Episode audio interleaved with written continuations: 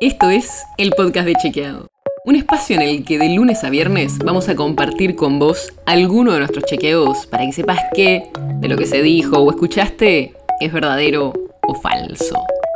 También te vamos a presentar las verificaciones que hacemos de las desinformaciones que andan circulando por ahí y vamos a traerte datos y contexto para entender mejor las noticias.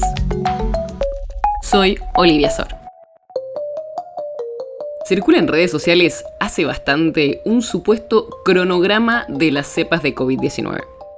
No sé si lo viste, pero es una tabla donde está la lista de las diferentes variantes de COVID-19 con una fecha puesta al lado. Y aparecen los logos de varios organismos internacionales, como la Organización Mundial de la Salud, la OMS y la Universidad Johns Hopkins, entre otros. O sea, que supuestamente la aparición de cada variante estaba planificada. Y por supuesto, esto es falso pero circula en todo el mundo.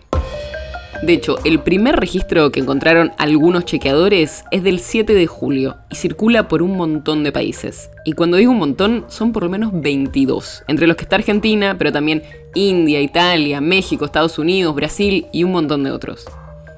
Y esto es algo muy común en la desinformación, que el mismo tipo de cosas van pasando fronteras y se difunden en distintos países. Acá en la Argentina, la desinformación la identificamos por primera vez el 8 de julio, o sea, un día después de que la viéramos a nivel global, y lo publicó una cuenta en Twitter. La cuenta se llama Partido Unión por la República, y que se define, y esto es textual, como un espacio de ciudadanos autoconvocados, pro vida, pro familia, comprometidos para defender libertad, traer orden y justicia, primer partido antivacuna COVID-19. Y la tabla, como te decía, es falsa. Para empezar, no tenemos hasta el momento nuevas cepas como dice la tabla, sino variantes. Y aunque la diferencia puede sonar técnica, son dos cosas diferentes. Además, las fechas no coinciden con el momento en el que efectivamente se identificaron algunas de las variantes, o sea que eso tampoco es correcto. Y armar una tabla y ponerle un par de logos al lado para que se vea medio oficial es bastante sencillo, así que eso en sí no prueba nada. Pero sobre todo, no hay una planificación de variantes. Y este tipo de teorías conspirativas se volvieron súper comunes en la pandemia. La idea de que esto estuvo pensado y es parte de algún plan macabro.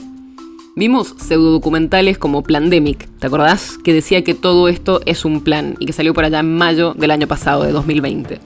Y es muy posible que, más allá de que no tenga ninguna base y que no haya evidencia para sostener nada de esto, a veces puede sonar más lógico y quizás hasta más tranquilizador que alguien planeó esto.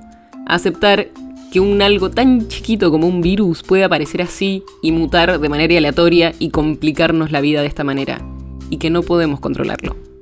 Estas desinformaciones, que tratan de darnos falsa certeza sobre el futuro diciendo que podríamos saber cuándo va a aparecer la próxima variante y culpando de todo esto a algunas organizaciones, pueden ser muy atractivas y por eso siguen y siguen circulando. Pero no tienen ninguna base y tenemos que tener mucho cuidado. El podcast de Chequeado es un podcast original de Chequeado, producido en colaboración con Posta. Si tienes una idea, algún tema del que te gustaría que hablemos en un próximo episodio, escribinos a podcast.chequeado.com. Y si te gustó este episodio, seguinos en Spotify o en tu app de podcast favorita y recomendanos a tus amigos. Si querés más información sobre esto o sobre otros temas, entra a chequeado.com o sumate a nuestras redes. Soy Olivia Sor.